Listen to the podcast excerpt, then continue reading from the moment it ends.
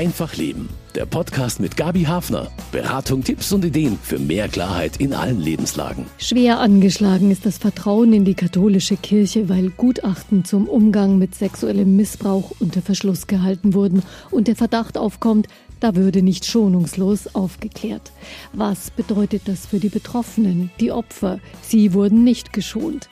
Welche Wunden hat das ihnen zugefügte Leid in ihrem Leben verursacht und wie kann die Kirche dem nachträglich gerecht werden?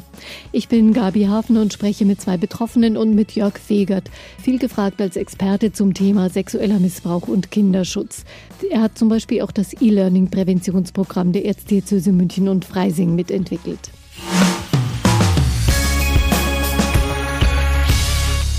Seit über zehn Jahren ist sexueller Missbrauch von Kindern ein Thema, das die katholische Kirche beschäftigt und die öffentliche Diskussion stark bestimmt. Da stehen Täter und Verantwortliche im Mittelpunkt und manchmal entstand der Eindruck, es wird eher versucht, Schaden von der Kirche abzuwenden, als dass es darum ginge, die Verletzungen der Opfer in den Blick zu nehmen und zu fragen, wie man sie stützen kann. Einer, der diesen Prozess auch schon lang begleitet, ist Professor Jörg Fegert, Direktor der Klinik für Kinder- und Jugendpsychiatrie Psychiatrie und Psychotherapie am Universitätsklinikum Ulm. Das kann ich kaum aufzählen, ohne Luft zu holen. Ich bin mit ihm digital verbunden. Hallo, willkommen. Herr Professor Fegert, welche Haltung sehen Sie denn gegenüber den Betroffenen? Ja, ich möchte es schon hoffen, dass es sich mit der Zeit verändert hat. Gleichwohl, vielleicht ist es ja auch nicht richtig davon zu sprechen, dass es primär um den Schutz der Täter ging. Es ging eigentlich, habe ich den Eindruck, immer vor allem primär um den Schutz der Institution Kirche. Das ist natürlich für die verantwortlich Handelnden ein Loyalitätskonflikt und ich glaube einer, in dem sie sich lange, lange falsch entschieden haben, auch inhaltlich falsch entschieden haben. Denn wenn Kirche nicht für die Schwächsten da ist und Kirche nicht einsteht für den Schutz der Schwächsten, dann stellt sie natürlich insgesamt ihre Prinzipien in Frage und man kann nicht nach außen gut dastehen wollen und wissen intern, was alles Schlimmes geschieht. Und davon, denke ich, haben aber die Täter sehr lange profitiert. Also ich glaube noch nicht mal so sehr, dass es eine Komplizenschaft und eine aktive Unterstützung der Täter war, aber die große Sorge, die Institution könnte Schaden erleiden. Und das ist eine Güterabwägung, die man so im Prinzip nicht treffen kann. Gibt es denn inzwischen ausreichend genaue Daten über die Zahl der Fälle? Sie haben da ja mit einer Studie vor Jahren eine Abschätzung versucht oder ist es nach wie vor nur die Spitze des Eisbergs, die sichtbar ist? Naja, man muss bei solchen Daten immer äh, beachten, welche Quelle man untersucht. Und wenn ich das Hellfeld untersuche, wie jetzt im Kölner Gutachten oder wie in der MHG-Studie, die also von äh, Mannheim, Heidelberg und Gießen ausging, dann betrachtet man Kirchenakten, das, was in Akten zugänglich ist. Das ist natürlich immer nur der Bruchteil, der überhaupt der Institution durch eine Beschwerde, durch eine Anzeige und so weiter bekannt geworden ist. Und wir wissen, dass das Dunkelfeld gerade bei diesen Fällen sehr, sehr viel größer ist. Und deshalb haben wir in Repräsentativbefragungen in Deutschland die Allgemeinbevölkerung nach ihren Missbrauchserfahrungen in der Kindheit gefragt. Und wenn man das jetzt dann hochrechnet auf die Gesamtbevölkerung, kann man davon ausgehen, dass ungefähr, und da kann man die Irrtumswahrscheinlichkeit auch angeben, 100.000 Personen betroffen sind von Missbrauch in Institutionen der katholischen Kirche. Es sind mehr Betroffene heute in Institutionen des Sports, aber die Kirche ist doch ein Akteurbereich, in dem relativ viele Übergriffe stattgefunden haben. Die ja auch mit einer entsprechend großen medialen Aufmerksamkeit bedacht werden, wenn sie dann eben in das Feld der Sichtbarkeit kommen. Viele Betroffene haben sich inzwischen vernetzt. Ist es trotzdem für Sie schwer, immer wieder auf das eigene Leid hinweisen zu müssen, damit der Prozess der Aufarbeitung auch in Gang bleibt? Ja, das ist enorm schwer und da ist vielleicht auch ein grundsätzlicher Gegensatz zwischen weltlichem Recht und Kirchenrecht, weil in einem weltlichen Verfahren Opfer bestimmte Rechte auch zum Beispiel durch eine Nebenklagevertretung haben während in der kirchlichen Sicht diese Taten ja primär äh, Verstöße gegen das sechste Gebot sind. Das heißt, es geht um die Handlungsweisen der Priester und es geht nicht um den Schaden, der an den Betroffenen angerichtet wird. Aber hätte man nicht in diesen zehn Jahren, in denen jetzt immer wieder auch über Missbrauchsfälle in der Kirche gesprochen wird, äh, nicht schon längst die Möglichkeit gehabt, da vielleicht auch kirchenrechtlich andere Formen zu etablieren oder zu sagen, wir können das im Kirchenrecht nicht adäquat erfassen. Wir geben das sozusagen weiter an eine außerkirchliche Gerichtsbarkeit. Ja, da kann ich Ihnen nur recht geben. Also das sind ja nicht nur zehn Jahre. Ich war kurz nach der Jahrtausendwende in Rom eingeladen zu einer Konferenz im Vatikan. Auch da hat man eigentlich sich nur primär für die Täter interessiert, wie man verhindern kann, dass potenzielle Täter, dass pädophile Menschen Priester werden und so weiter. Aber man hat im Prinzip die Situation der Opfer kaum im Blick gehabt. Und wenn man das mit dem, wo wir da herkommen, vergleicht, dann hat sich das heute schon geändert. Aber wir sind halt nur bislang erst ein ganz kleines Stück des Weges gegangen. Und manchmal kann man wirklich verzweifeln, wie lange das braucht. Trotzdem ist einiges in Gang gekommen. Hören Sie gleich zwei Betroffene, die es sich zur Aufgabe gemacht haben, sich auch an der Aufarbeitung zu beteiligen. Verletzt fürs Leben durch sexuellen Missbrauch und oft auch lange Zeit mit den Erlebnissen allein. So ging es Agnes Wiech, heute Sprecherin für Betroffene im bayerischen Raum und auch Vertreterin im neu formierten Betroffenenbeirat der Erzdiözese. Frau Wiech, Sie sind selbst missbraucht worden als Kind durch einen Priester und setzen sich heute für Aufklärung und Prävention ein. War das nicht ein sehr schwieriger Schritt für Sie? Also darüber habe ich mir ehrlich gesagt keine Gedanken gemacht, ob das schwierig ist oder nicht. Ich habe nur selbst gemerkt, es ist horrend, was da geschieht, dass das Leben vieler Kinder zerstört wird oder es auch zerstört wurde und dass viele Kinder auch zutiefst verletzt wurden in ihrer Lebensenergie, in ihrer Glaubensfähigkeit. Ich habe nur gemerkt, ich muss aktiv etwas tun gegen dieses Unrecht, gegen all diese Verbrechen, die so viele Kinderleben zerstört hat. Dieser Eingriff in Ihre Unversehrtheit durch einen Priester, wie hat das Ihr Leben geprägt, verändert? Ja, das hat mein Leben völlig verändert, denn nach diesem Missbrauch. Wie alt waren Sie damals, wenn ich, ich war neun Jahre. Ich war neun Jahre damals und ich habe diesem Priester vertraut. Er war so gottgleich, so wie das äh, damals die Sichtweise war. Ein Priester, ein Kleriker ist, steht Gott sehr nahe und von ihm eingeladen zu werden, das war so etwas ganz Besonderes und meine Vorstellung als Kind war, ich komme dann auch so dem Glauben näher und Gott näher. Nach diesem Missbrauch hat die Welt völlig anders ausgesehen. Es ist wie ein völliges aus der Bahn geworfen werden und ich musste mich als Kind letztendlich völlig neu orientieren, weil ich so gar nicht begriffen habe, was eigentlich geschehen ist. Ich wusste nur, es war grausam, es war schrecklich. Gott hatte mich verlassen in dem Moment. Das war mein Gefühl als Kind und der Schutzengel war auch verschwunden. Hatten Sie jemanden, dem Sie sich anvertrauen konnten? Nein, das war zu der Zeit nicht möglich, weil der Priester hat ja auch gedroht. Ich wusste auch, ich bin nicht die Einzige, aber er hat mich massiv bedroht und ich durfte nicht sprechen. Ich konnte auch nicht sprechen und ich war mir auch sicher, dass mir keiner glauben würde.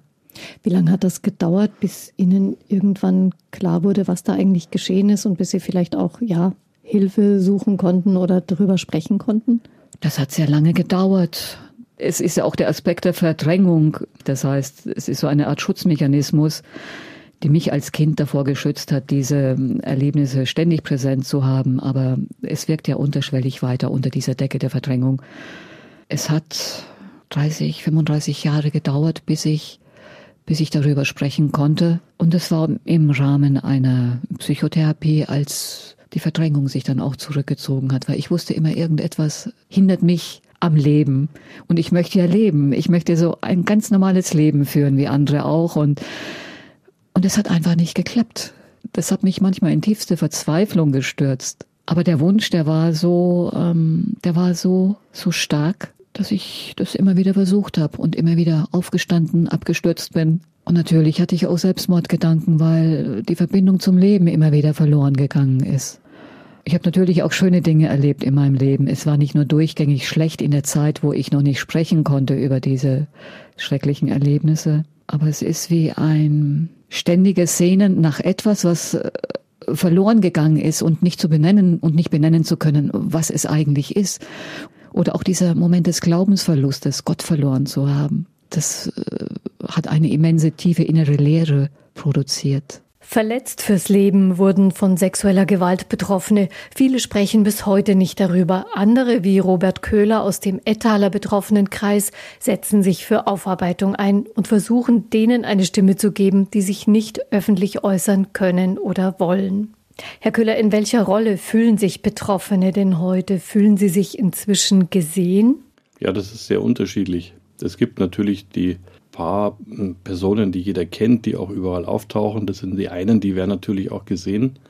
Aber es gibt auch die vielen anderen, denen mal in den Gemeinden etwas passiert ist und die dort heute nicht hingehen können und sagen, ja, hier ist mir etwas passiert. Und die werden dann eben nicht gesehen und die wissen auch nicht, an wen sie sich wenden können. Die haben auch nicht so wie beispielsweise jetzt äh, bei uns in Ettal, wo man, wo die Leute aus verschiedenen Klassen wieder treffen, einfach auch eine Möglichkeit, sich auszutauschen und anderen Leuten zu begegnen, um da gemeinsam auch irgendwie sich zu helfen. Das ist dann eine schwierige Situation, wenn man eigentlich mehr oder weniger allein dasteht mit dem, mit dem Geschehen, das vielleicht schon lange zurückliegt, aber einem trotzdem keinen Frieden lässt. Genau, dort ist, dort ist man allein, dort weiß man auch nicht, wo man sich jetzt hinwenden kann. Und in der Regel haben auch die meisten Bistümer mit den Leuten, die sich mal gemeldet haben als Geschädigte, auch nicht wirklich wieder irgendwie Kontakt aufgenommen, um zu fragen, wie geht's dir denn? Aber es gibt ja Missbrauchsbeauftragte, auch in den Diözesen sollte es zumindest, in vielen gibt's die. Es gibt verschiedenste Anlaufstellen. Hat das die Situation nicht wirklich verändert? Ja, was schon gemacht wird, es wird schon jeder gezählt. Jeder kann sagen, das ist mir passiert in dem und dem Kontext. Das wird dann auch in die Statistik geschrieben. Es wird auch für akute Fälle natürlich gehandelt nach den Leitfäden. Es wird auch viel Präventionsarbeit betrieben. Aber es wird jetzt äh, nicht so auf die Situation eingegangen, dass die, die geschädigt worden sind, meistens ja auch engagierte Kinder waren in den Gemeinden. Da ist man ja nicht einmal vorbeimarschiert und dann ist einem was passiert, sondern da hat man sich engagiert, aus welchen Gründen auch immer. Und äh, dann war auch damit erst diese Nähe möglich, die dann auch diese Voraussetzung für den Missbrauch war. Und da ist auch was passiert, natürlich dann im Verhältnis eigentlich zum Glauben, nicht nur zur Kirche, sondern auch zum Glauben unter Umständen. Denn das sind ja, die Täter sind ja Menschen, die beim Glauben sozusagen angesiedelt waren, aus dem Blickwinkel der, der Betroffenen, der Kinder. Ja, ich denke, die allermeisten werden Schwierigkeiten haben, einfach dem, dem Glauben weiter anzugehören. Und die sehen halt immer die zwei Seiten, die die Kirche hat. Die eine nach außen und die andere, die im Verborgenen ist, die einfach nicht schön ist. Wie geht es Ihnen da persönlich, wenn ich das fragen darf? Ich bin mit mir da soweit im Reinen. Wir haben die Etaler Aufarbeitung gemacht und sind da jetzt viele Jahre ja auch mit dem Kloster in Kontakt, können dort auch immer auftauchen, sind dort willkommen geheißen. Da ist es einfach. Dann, kann, dann kann ich, habe ich jemanden zum Reden, kann sagen, ja, was, wie geht's heute, was, was wird heute so gemacht. Und man ist wieder Teil dessen, so insofern, als ja zum Beispiel jetzt so eine Einrichtung ja auch ein nicht unwesentlicher Teil der eigenen Kindheit ist.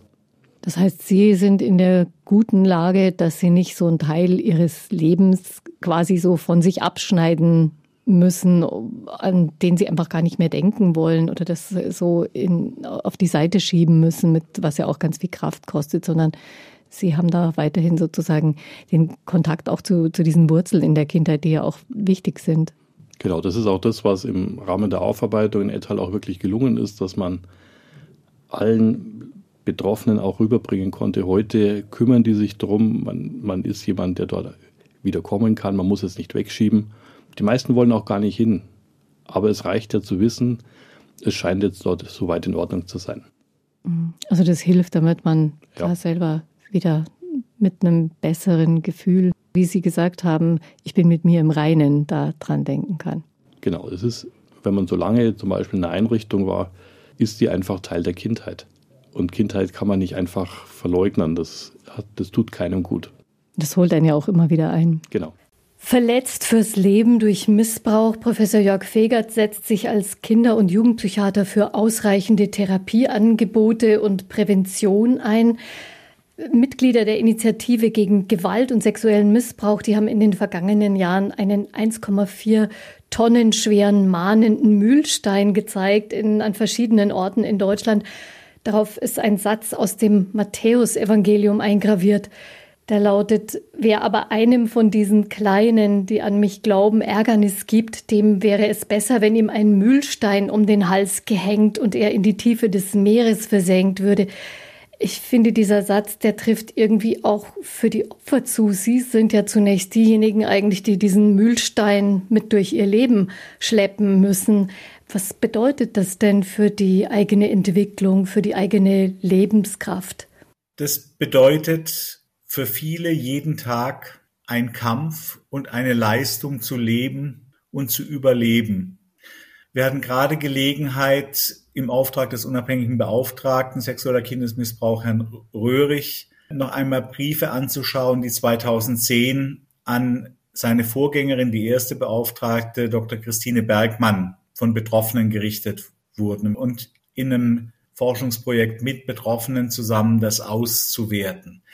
Und was schon deutlich wird, ist bei vielen Personen, die sich damals an den Bund gewandt haben, und ich erinnere das ähnlich aus der katholischen Hotline, ist die Darstellung einfach der Belastung im Alltagsleben, der Mühe, die wie dieser Mühlstein quasi an den Betroffenen hängt. Gleichwohl will ich das nicht pauschalisieren. Es gibt auch Betroffene, die trotz dieser erheblichen Belastung damit sehr, sehr gut zurechtgekommen sind und die sich manchmal auch schämen und sich fragen, was ist mit mir falsch, wenn ich nicht jeden Tag darunter leide.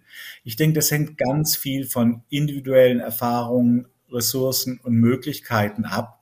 Und man kann im Prinzip den Schrecken der Taten nicht am individuellen Leid der Opfer messen, sondern man muss versuchen, jeder Person gerecht zu werden.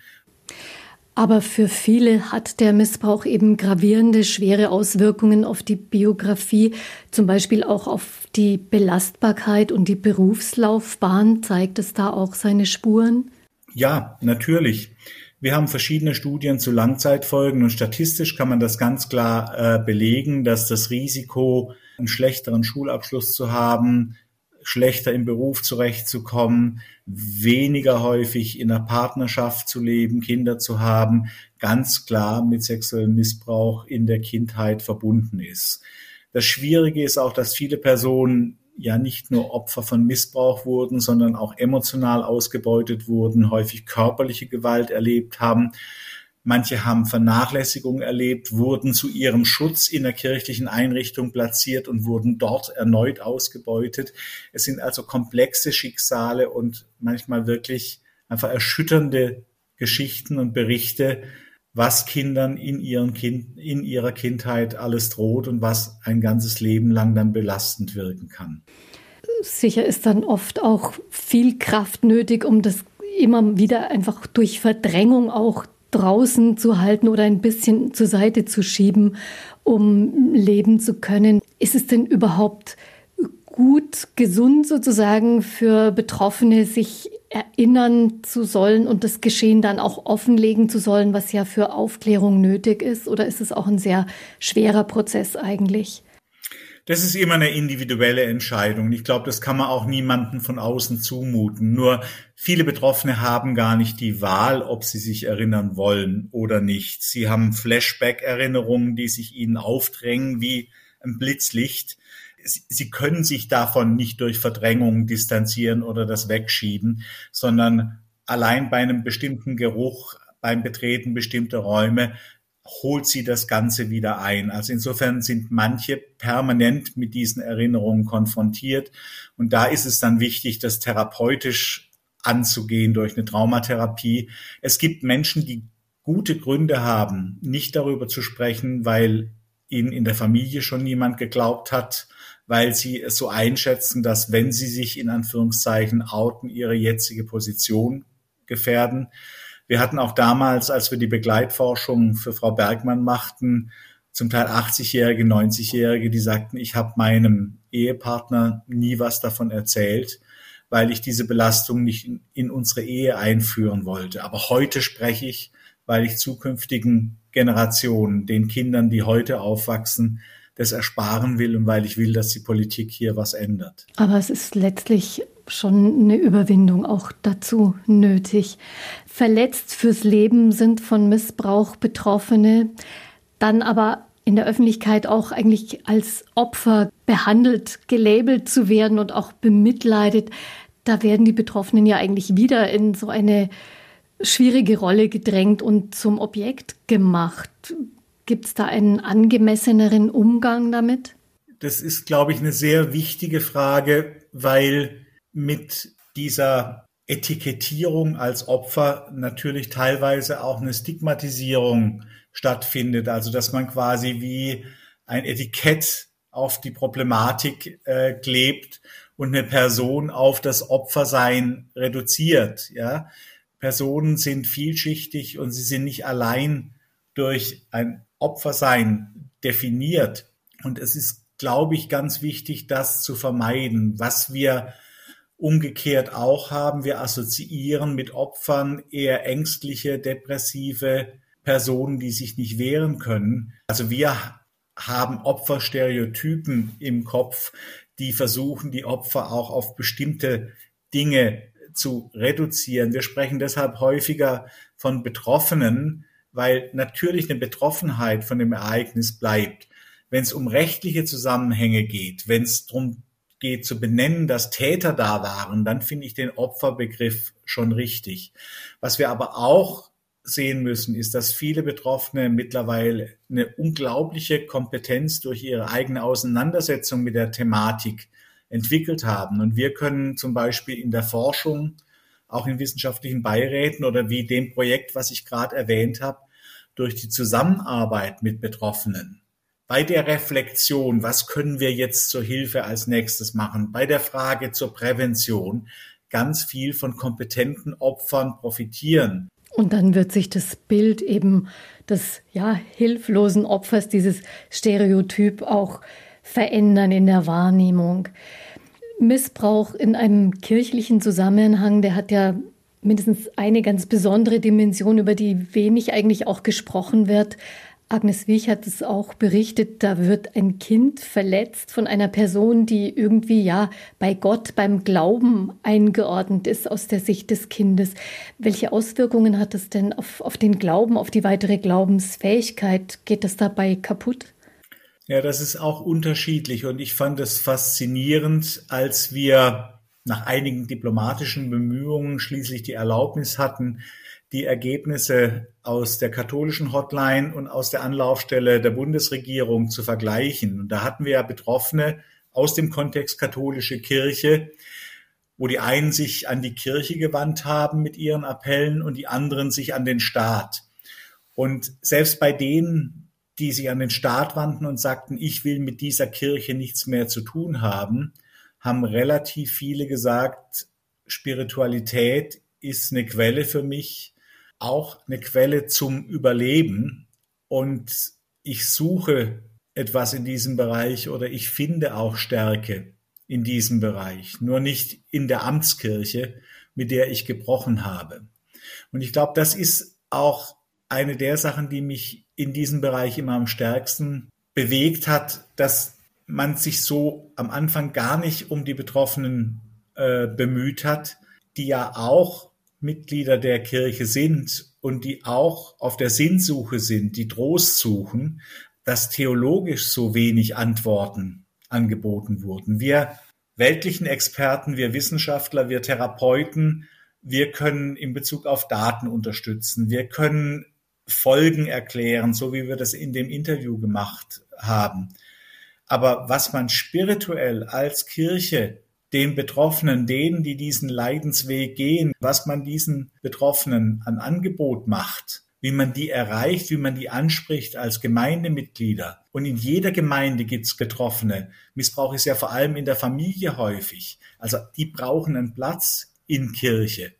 Und dass das kaum thematisiert wurde und dass es da so wenig theologische Antworten gibt, das ist was, was mich äh, ja eigentlich stark betroffen macht, weil Kirche ist für die Menschen da, in meiner Auffassung. Und wir können von außen helfen, die wissenschaftlichen Antworten auf viele Fragen zu geben. Aber in Bezug auf das Proprium, das Eigentliche, wo es um die kirchliche Botschaft geht, Da ist Kirche gefordert und da haben wir leider viel zu wenig gehört. Also das ist wohl eine Lücke, die da ist, an der man vielleicht auch arbeiten kann. Wenn es zu einem kirchlichen Verfahren gegen einen Täter kommt, sind die Betroffenen da eigentlich beteiligt? Ja, im Kirchenrecht ist es bisher nicht vorgesehen. Ich finde es schon wichtig, dass Betroffene wenigstens mal Auskunftsrechte über den Verfahrensstand bekommen. Diese Verfahren werden ja nach Rom gemeldet und dann in Rom geführt. Und im Prinzip sind das nach wie vor Zustände wie an einem mittelalterlichen Gerichtshof.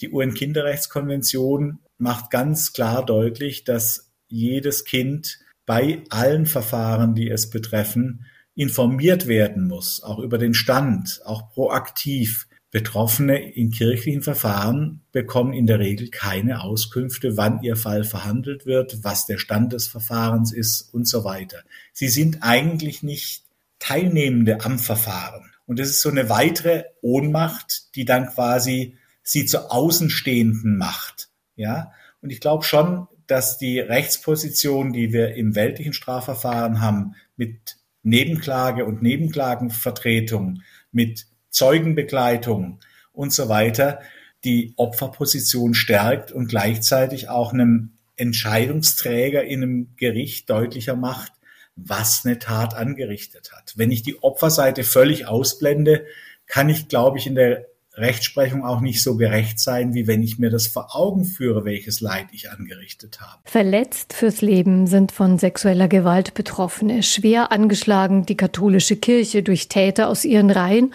und durch manchmal unglückliche, oft stockende Aufarbeitung. Leitlinien von der Deutschen Bischofskonferenz gibt es seit 2002. Sie wurden mehrfach verändert. Hier eine Zusammenfassung der wichtigsten Schritte in puncto Aufarbeitung und Aufklärung.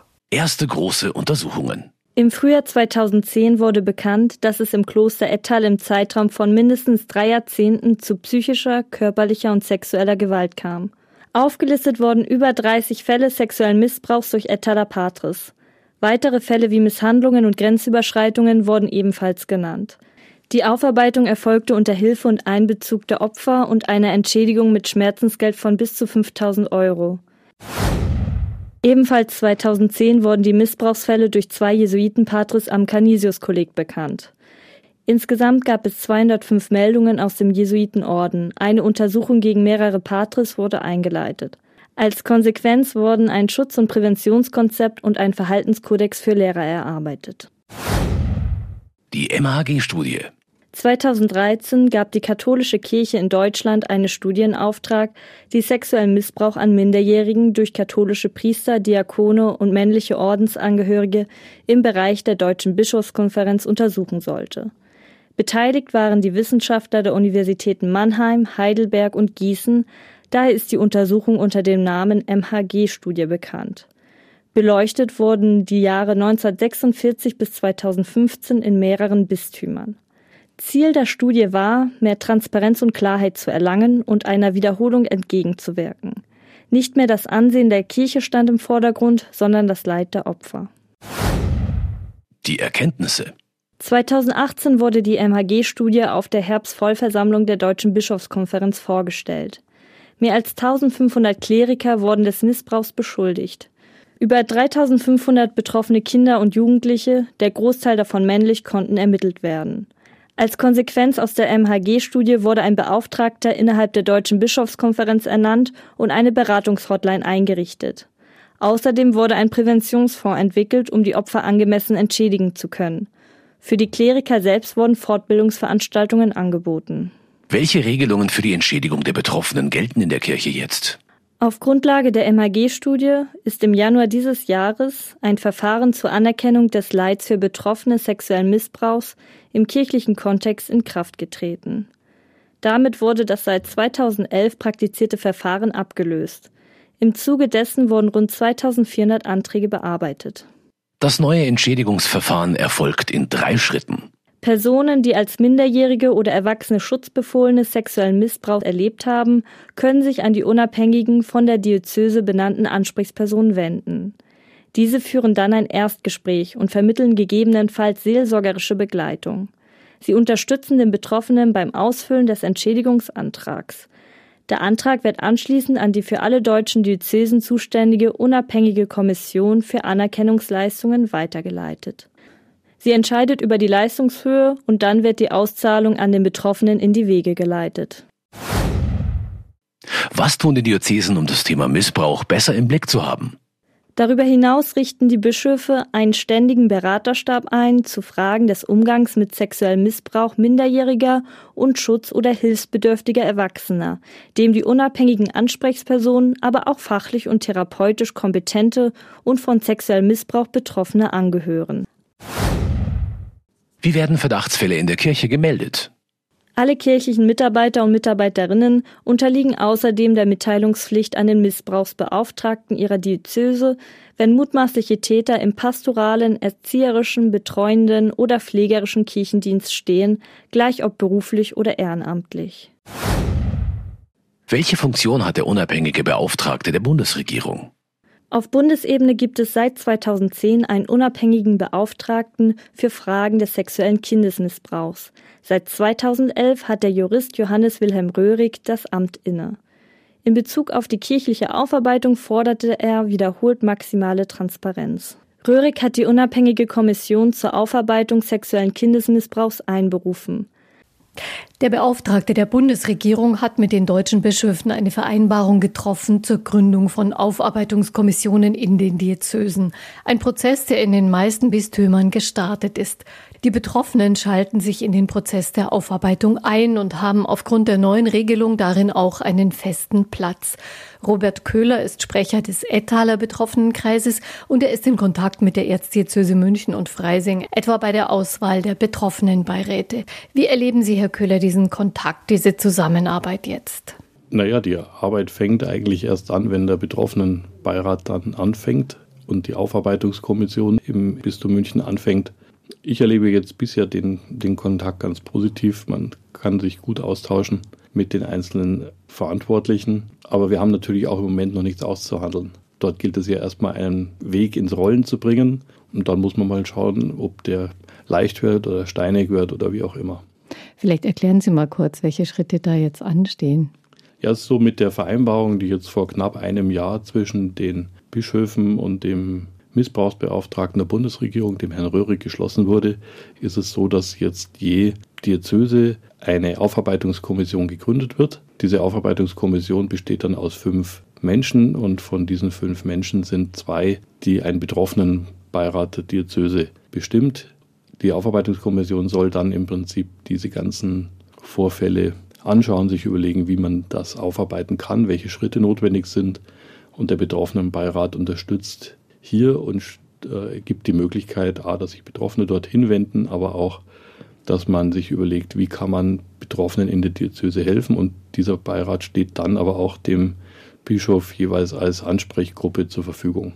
Denken Sie, das würde dann in Gang bringen, worüber wir zuvor gesprochen haben, dass Sie sagen, letztlich wurde ja bisher dann auch nicht mehr wirklich Kontakt gehalten mit den Betroffenen. Klar, das ist sozusagen registriert worden, aber sehr viel mehr ist dann nicht passiert.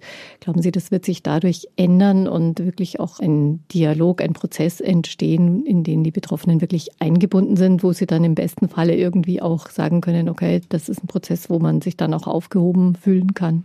Ich glaube, wenn es gut läuft, kann das gelingen, dass, dass man da in einen guten Kontakt kommt und Ideen entwickelt, was man umsetzen kann.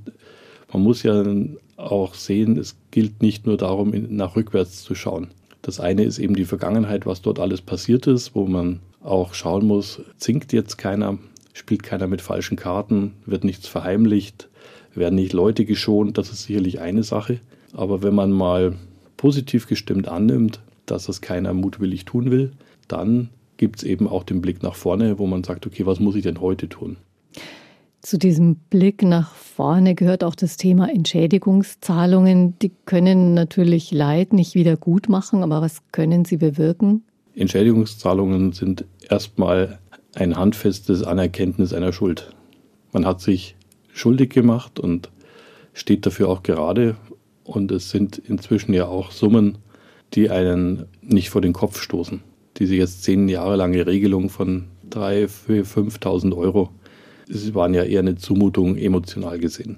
Und bei den Größenordnungen, wo man jetzt sehen wird, wo die dann im einzelnen Fall landen, ist es schon so, dass es dann einfach eine Anerkenntnis ist und auch ein Ernstnehmen damit verbunden ist. Weil sonst könnte man sagen, okay, die haben zwar jetzt ihre Schuld eingestanden, aber im Endeffekt nicht mehr als warme Worte. Ja, und man muss sich ja vorstellen, wie stark das auch das eigene Familienleben wieder durcheinander bringt, wenn die alten Geschichten hochkommen. Und dann hat irgendjemand für schweren Missbrauch vielleicht 5000 Euro gezahlt. Das ist eine minimale Summe, die in, auch für jeden, der normal verdient oder gut verdient, kein großer Betrag ist. Das kommt überhaupt nicht emotional an. Mm, also es, es ist zwar irgendwo was Symbolisches, aber es muss doch so sein, dass es ein ernsthaftes Symbol ist. Genau, es muss ein ernsthaftes Symbol sein. Das heißt, es geht nicht um die Geldhöhe an sich, sondern es geht darum, erreicht man die Leute. Und natürlich gibt es neben dem, dass es eine Anerkennungsleistung ist, die gut tut, natürlich auch noch die nicht unwesentlich vielen Fälle, wo Leute auch dann einfach keine ordentliche Erwerbsbiografie haben. Und da, auch da muss man schauen, wie kümmert man sich um die auch lebenslang.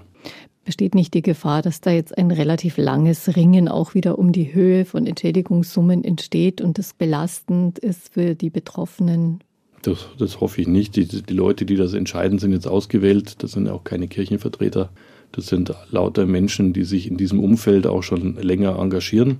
Und äh, die Maßgabe ist ja auch das deutsche Entschädigungsrecht oder Schmerzensgeldrecht. Und die werden jetzt eine Bemessungshöhe finden und dann wird es die einfach sein.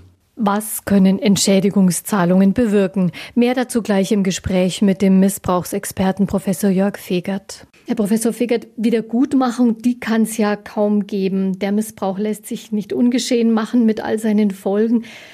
Welche Rolle können denn Entschädigungszahlungen spielen, um Betroffene irgendwie zu entlasten? Manche Menschen mögen da ja denken, ach ja, die wollen da jetzt nur Geld rausschinden. Naja, es geht primär um eine Anerkennung des Leids. Und ich glaube, wir haben in Deutschland, wenn man das jetzt mal mit Österreich vergleicht, viel zu lange gewartet, bis wir hier irgendeine Lösung gefunden haben, die wahrscheinlich angesichts des erfahrenen Leids auch nie wirklich als gerecht empfunden werden kann, weil, wie Sie schon sagten, das kann man nicht wirklich gut machen. Aber dadurch, dass wir so lang über Summen gefeilscht haben, über Zuständigkeiten geredet haben, in Österreich hat die Klasnitsch-Kommission sehr, sehr schnell relativ große Summen gut gesprochen und hat damit auch einen gewissen sozialen Frieden hergestellt, indem einfach das Leid anerkannt wurde. Um welche Summen ging es da? Das waren Summen so in der Größenordnung von 30.000 äh, bis 80.000 Euro. Und das im Jahr 2010 und 2011.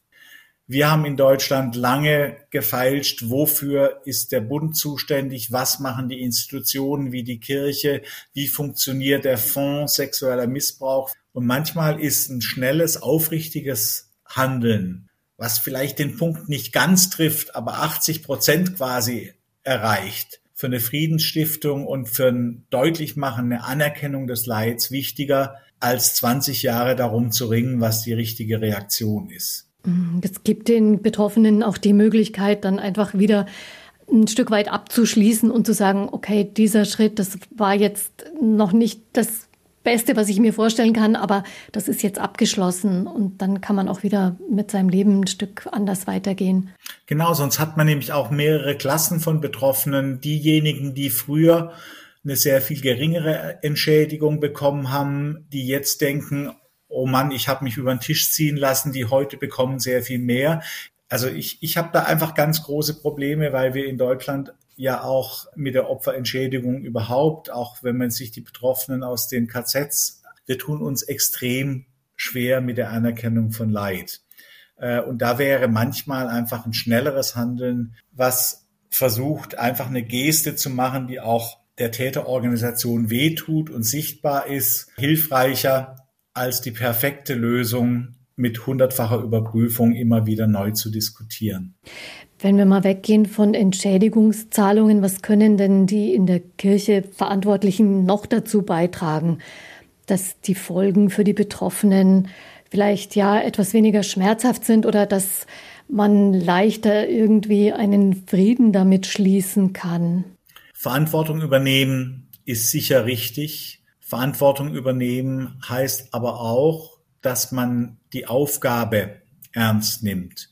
Und wenn man jetzt in Köln gehört hat, dass diejenigen, die die Personalverantwortung hatten und diese Entscheidungen getroffen hatten, selbst nie eine Weiterbildung zum Thema sexueller Missbrauch gehabt haben, dann werden die eigenen Präventionsordnungen eigentlich nicht ernst genommen. Ich habe es hier in der Diözese Rottenburg so erfahren, äh, dass Bischof Fürst zuerst mit der Bistumsleitung in eine Klausur gegangen ist und sich da mal fortgebildet hat. Ja, ich glaube, was man machen kann, ist einfach redlich damit umgehen. Das heißt, sich auch damit beschäftigen und zu sagen, das ist ein Hauptteil der Verantwortung, dass man Garantenpflichten hat für diejenigen, die sich der Kirche anvertrauen, die sich Caritas, die sich Kinder- und Jugendlicheneinrichtungen anvertrauen. Und das muss eine privilegierte Aufgabe sein, die auch nicht nur in der Zwischenebene an Präventionsbeauftragte abgeschoben wird, sondern Prävention ist eine Aufgabe für das ganze System. Und wenn ich weiß, dass jemand tatverdächtig ist und ich versetze den in die nächste Gemeinde, wo er weiter delinquieren kann, oder ich bin ganz zynisch und versetze jemanden, der mehrfach erwischt wurde, dann in die Mission nach Afrika, dann hat sogar noch eine rassistische Komponente, dann haben wir einfach ein großes Problem, wo wir dann auch nicht weiterkommen können. Viele Betroffene haben uns damals an der Anlaufstelle gesagt, was ich vor allem will, wenn ich heute spreche, ist, dass heutigen Kindern das, was mir passiert ist, erspart bleibt. Und das ist, glaube ich, den Auftrag, den wir alle, die wir heute Verantwortung tragen in Institutionen, aus diesem Leid herbeziehen müssen und in unserer Verantwortung dann auch wirklich dafür sorgen müssen, dass wir Schutzkonzepte haben und dass wir den Kindern Gehör schenken, dass wir Beschwerdestrukturen haben, die erreichbar sind, dass wir wirklich wissen wollen, geht's dem Betroffenen bei uns gut oder nicht. Darauf kommen wir auch noch mal zurück auf das, was da auf den Weg gebracht wurde. Ist das eigentlich immer noch in der Öffentlichkeit auch und privat ein sehr schambesetztes Thema, obwohl die Nachrichten ja eigentlich voll davon sind? Es gab jetzt kürzlich in der Diözese Würzburg einen Vorfall, da musste der Bischof die Bestrafung eines Täters eigentlich vor dem Kirchenvolk verteidigen.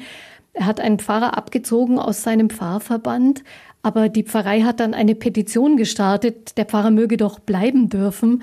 Und da war der Bischof dann ziemlich sauer und meinte, es sei wohl nicht bei allen angekommen, dass Missbrauch ein Verbrechen ist, das nicht geduldet werden darf. So hat es ausgedrückt eine schon leicht groteske Situation. Ist das ein bisschen symptomatisch für eine Haltung zu sexuellem Missbrauch in der Bevölkerung, die eben auch noch anzutreffen ist? Ja, das ist vor allem symptomatisch für Näheverhältnisse. Wenn man eine Person aus anderen Zusammenhängen gut kennt, verehrt, schätzt, dann traut man der solche schlimmen Handlungen nicht zu und bagatellisiert das, was solchen Personen vorgeworfen wird. Das hat man auch in Teams, zum Beispiel im Krankenhaus, wenn dort jemand übergriffig ist.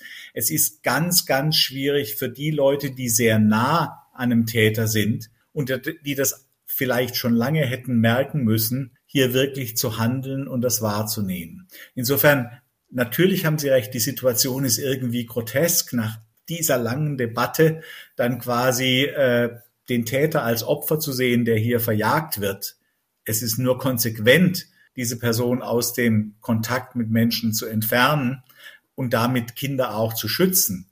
Das muss man der Gemeinde sehr, sehr klar sagen. Aber ich will auch sagen, das ist, sobald es in Nähebeziehungen kommt, unheimlich schwer, solche Dinge anzusprechen. Manchmal wird da hinter vorgehaltener Hand gewitzelt und so weiter. Aber der Person selbst sagt man häufig nichts. Und so kann es dann entstehen, dass eine Gemeinde sagt, ja, lass uns den doch, der hat so wunderbare Predigten gemacht, der hat, war musikalisch so begabt oder und so weiter. Wir haben so viel von dem bekommen und ich kann mir gar nicht vorstellen, das blendet man dann aus, dass ein so begabter Mensch so schlimme Dinge gemacht hat.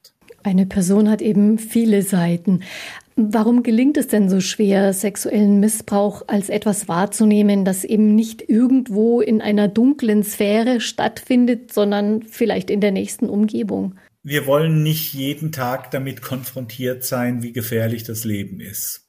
Und wir ignorieren auch in Deutschland die Zahlen, die wir erforscht haben und die wir jetzt vielfach bestätigt haben, eigentlich jeden Tag. Ich glaube, es ist gelungen, seit 2010 ein Bewusstsein zu schaffen, dass sexueller Missbrauch eine ganz schlimme Sache ist. Aber die Häufigkeiten, dass schwere und schwerste Taten, wenn man das Childhood Trauma Questionnaire als äh, Kriterium nimmt, sieben Prozent der Gesamtbevölkerung betreffen, dass breiter definierte Übergriffe 13 bis 14 Prozent der Gesamtbevölkerung betreffen. Das können wir uns nicht vorstellen. Ja? Sexueller Missbrauch ist unglaublich häufig. Emotionale Misshandlung von Kindern ist unglaublich häufig. Körperliche Misshandlung. Und wir verschließen da nach wie vor die Augen vor der Dimension. Ich will nicht sagen, dass Missbrauch oder Misshandlung eine Krankheit ist, aber wenn man diese Häufigkeiten nimmt, dann sind das Zahlen, die wir in der Medizin eigentlich nur bei Volkskrankheiten kennen. Und wenn wir sehen, welchen Aufwand wir betreiben, um hier Hilfe zu ermöglichen, dann müssen wir sagen, wir haben die Dimension des Problems Misshandlung noch nicht erkannt. Die Weltgemeinschaft, die UN, wenn ich das noch sagen darf, hat klar festgelegt unter den Nachhaltigkeitszielen, die wir als Welt brauchen, um menschenwürdiges Leben auf der ganzen Welt führen zu können, ist gewaltfreies Aufwachsen für Kinder ein ganz zentrales Ziel. Das ist das Ziel 16.2. Dafür gibt es Kriterien, die werden in Deutschland noch nicht mal erfasst, weil wir in dem reichen Deutschland meinen, hier ist alles so prima, das gilt vielleicht eher für die dritte Welt, bei uns sind Kinder geschützt. Und ich glaube, da müssen wir weiter daran arbeiten, dass wir unsere Augen dafür öffnen. Missbrauch bringt tiefe Verletzungen der Person mit sich und bleibt eine Wunde fürs Leben. Professor Fegert, welche therapeutische Hilfe wird da gebraucht? Es reicht ja sicher nicht, sich da mal richtig auszusprechen. Nein, aber da kann ich jetzt mal nach all den kritischen Bemerkungen sagen, dass wir doch seit der Jahrtausendwende unglaubliche Fortschritte in der Erforschung von effektiven Traumatherapien gemacht haben. Und da gibt es unterschiedliche Zugangsweisen die jetzt nach den medizinischen Behandlungsleitlinien äh, angebracht sind, aber alle haben im Kern eigentlich eine Auseinandersetzung mit dem Bericht über das Schlimmste, was man erlebt hat, also über ein Traumanarrativ. Und diese Exposition, dieses sich vor Augen führen und das Aushalten dieser Geschichte führt dazu, dass man quasi nicht mehr überwältigt wird von Angst, von Vermeidung und von sozialen Folgen, die eigentlich ausmachen, dass man in der Gesellschaft nicht zurechtkommt. Und das kann man mittlerweile durch Traumatherapien wie die traumafokussierte Verhaltenstherapie, wie äh, EMDR und andere Therapien sehr, sehr gut äh, angehen. Und das Problem ist also nicht, dass wir nicht wissen, was hilft, sondern dass viele dieser Therapieformen flächendeckend nicht zur Verfügung stehen, dass Betroffene lange auf Therapieplätze warten. Noch vor einigen Jahren hat die Bundespsychotherapeutenkammer eine Umfrage gemacht und da haben viele Therapeuten gesagt, ich würde mir Missbrauchsbetroffene als Patienten nicht zutrauen. Das hat sich hoffentlich heute geändert, aber da war lange einfach auch ein riesiges Versorgungsdefizit. Es gibt inzwischen Präventionsprogramme auch in den Bistümern. An vielen Konzepten waren Sie ja auch beteiligt, Herr Professor Fegert. Haben Sie da schon was überprüfen können oder weiß man, wie gut diese Programme greifen oder ist es dafür noch zu früh? Da sprechen Sie einen sehr wunden Punkt an, weil wir vieles noch nicht evaluiert haben. Und man muss immer sagen, gut gemeint ist nicht gut gemacht. Es gibt zum Beispiel Evaluationen von opferbezogener Prävention, allgemeiner, universeller Prävention, zum Beispiel durch Kindertheaterstücke in der Schule, die Kinder quasi stark machen sollen, dass Kinder Nein sagen können. Da wissen wir aus verschiedenen Studien, dass solche Programme kaum einen Effekt haben, manchmal sogar den Kindern eher Angst machen.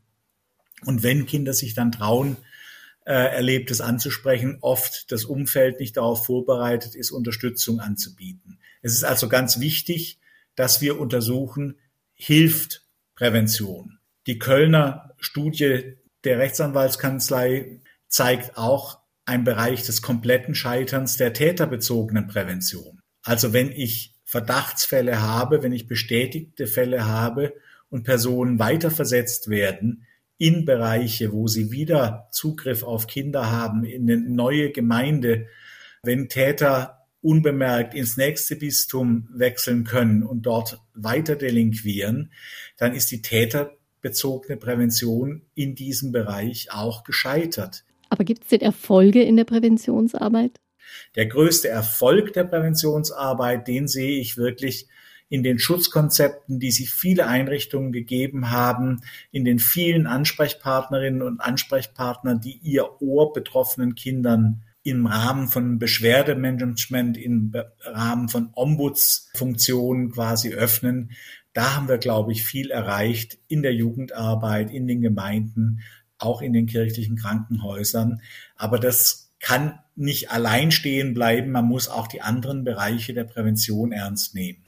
Von sexuellem Missbrauch betroffene Kinder brauchen oft sieben Anläufe, bis sie mit jemandem über sexuelle Gewalt oder Übergriffe sprechen können. Das ist eine Zahl, die oft genannt wurde. Ist diese Relation noch so schlecht, so ungünstig? Das kann ich nicht sagen, weil wir keine neueren Studien dazu haben. Was aber schon häufig so ist, das berichten auch heutige Betroffene, dass sie, wenn sie sich an jemand gewandt haben, häufig sie nicht gehört wurden oder keine Konsequenzen erfolgten. Als Kinder- und Jugendpsychiater und Psychotherapeut kann ich sagen, das ist oft auch eine Falle, die Betroffene in der Interaktion bei der ersten Äußerung oder Mitteilung eine Vertrauensperson selbst mit einbringen. Ganz viele Kinder wenden sich hier zum Beispiel an die Nachtwache oder an Krankenpflegeschülerinnen, also an Personen, die hierarchisch nicht so weit entfernt sind wie ich als äh, äh, Klinikdirektor und fangen aber im ersten Satz an, sag, ich erzähle dir mal was, du darfst aber mit niemandem darüber sprechen. Und dann fühlt sich diese Person ja geschmeichelt, gebauchpinselt. Zu mir hat dieses Kind Vertrauen und verspricht diese absolute Verschwiegenheit und merkt dabei nicht, wie sie sofort gefesselt ist, weil wenn sie jetzt handelt und sie muss in so einem Fall handeln und das Team einbeziehen, dann hat sie wieder das Vertrauen des Kindes eigentlich missbraucht. Und deshalb ist es ganz, ganz wichtig, über diese Dinge sehr klar zu reden und auch deutlich zu machen in Institutionen, selbst da, wo wir Schweigepflicht und Vertraulichkeit haben, dass es manche Dinge gibt, die wir nicht für uns behalten dürfen und wo wir andere zu Hilfe holen müssen, weil wir das Leid sonst nicht beenden können. Was ist denn wichtig, wenn man als Mutter, Vater oder eben bei einem jungen Menschen, mit dem man zu tun hat, den Verdacht hat, dass da ein Missbrauch irgendwie im Gang sein könnte? Das sind ja schon schwerwiegende Vorwürfe oder schwerwiegende Verdachtsmomente da neigt man vielleicht auch instinktiv äh, eher zum Zögern und weiß vielleicht auch gar nicht, wie sich das Thema am besten ansprechen lässt. Kann man sich da irgendwo hinwenden, einfach schon, wenn man so einen Anfangsverdacht hat und nicht recht weiß, wie damit umgehen? Ja, ist die Frage, ja, wie, wie kommt der Anfangsverdacht äh, auf? Und häufig ist es einfach eine veränderte Stimmungslage bei einem Kind oder bei kleinen Kindern, äh, dass sie wieder Entwicklungsschritte eher rückwärts machen. Und diese allgemeine Besorgnis in Bezug auf die emotionale Befindlichkeit von einem Kind ist ja ein guter Anlass, sich Hilfe in einer Erziehungsberatungsstelle zu holen, sich Hilfe in einer Beratungsstelle zu holen. Wir müssen auch nicht zu konkret immer gleich auf einen Missbrauchsverdacht zusteuern, sondern wichtig ist eigentlich abzuklären, warum es dem Kind plötzlich schlechter geht. Wir können aus den Symptomen nicht auf sexuellen Missbrauch schließen. Der Königsweg der Diagnostik ist hier immer wirklich das gesprochene Wort, das, was uns Kinder anvertrauen. Und da wissen wir halt, dass sehr, sehr viele Kinder das probiert haben und darüber gesprochen haben und dass dann keine Konsequenzen erfolgten und dass ihnen nicht geglaubt wurden. Also wenn ein Kind sich anvertraut, dann ist es wichtig, das ernst zu nehmen am besten auch zu dokumentieren in den Worten des Kindes, gar nicht viel in das Kind hineinzufragen, sondern einfach niederzulegen, in welcher Situation das Kind darüber gesprochen hat und was das Kind exakt gesagt hat. Denn diese Erstaussage hat eine hohe Relevanz für die alle weiteren folgenden Verfahren. Und da kann man als die Person, die vom Kind ins Vertrauen gezogen wurde, wirklich sehr viel Gutes bewirken, wenn man das auch gut dokumentiert. Mhm. Also dokumentieren in welcher Form? Aufschreiben. Es wurde ja auch ein ganzes Netzwerk von Anlaufstellen geschaffen für sexuellen Missbrauch, Ansprechpartner. Was fehlt noch? Genügend Ansprechpartner für betroffene Männer. Es ist immer noch so, dass die meisten Beratungsstellen einen Fokus äh, auf die Arbeit mit Mädchen und Frauen haben, die ja sehr, sehr wichtig ist. Aber wir haben natürlich auch Männer, die Opfer von sexuellem Missbrauch geworden waren in ihrer Kindheit, die finden auf dem Land, hier bei uns in der Region und auch in vielen Regionen in Bayern, keine Angebote. Wir haben Betroffene, die Opfer von Täterinnen wurden. Auch das ist ein Feld, was viel zu wenig im Blick ist. Vielleicht müssen wir nach der Pandemie auch nochmal Bilanz ziehen, welche Hilfesysteme auch systemrelevant sind. Das galt schon für den Kinderschutzbund nicht, das galt für die Beratungsstellen nicht und die sind genauso systemrelevant und wir müssen darüber nachdenken, wie wir diese individuellen Hilfen, die für viele Personen wichtig sind, wie wir die aufrechterhalten, auch in Krisen. Also das Hilfesystem kann gar nicht hoch genug gehängt werden. Ganz vielen Dank, Professor Fegert, für Ihre Erfahrungen, für den Einblick in Ihre Erkenntnisse. Dankeschön. Sehr gerne. Eine Sendung zum Thema sexuelle Gewalt. Ein Thema, mit dessen Ausmaß sich nicht nur die Kirche, sondern wir alle schwer tun und bei dem sich jede Anstrengung lohnt zur besseren Prävention, Aufklärung und Hilfe für Betroffene. Vielen Dank für Ihr Interesse, sagt Gabi Hafner. Machen Sie es gut. Einfach Leben. Ein Podcast vom katholischen Medienhaus St. Michaelsbund, produziert vom Münchner Kirchenradio.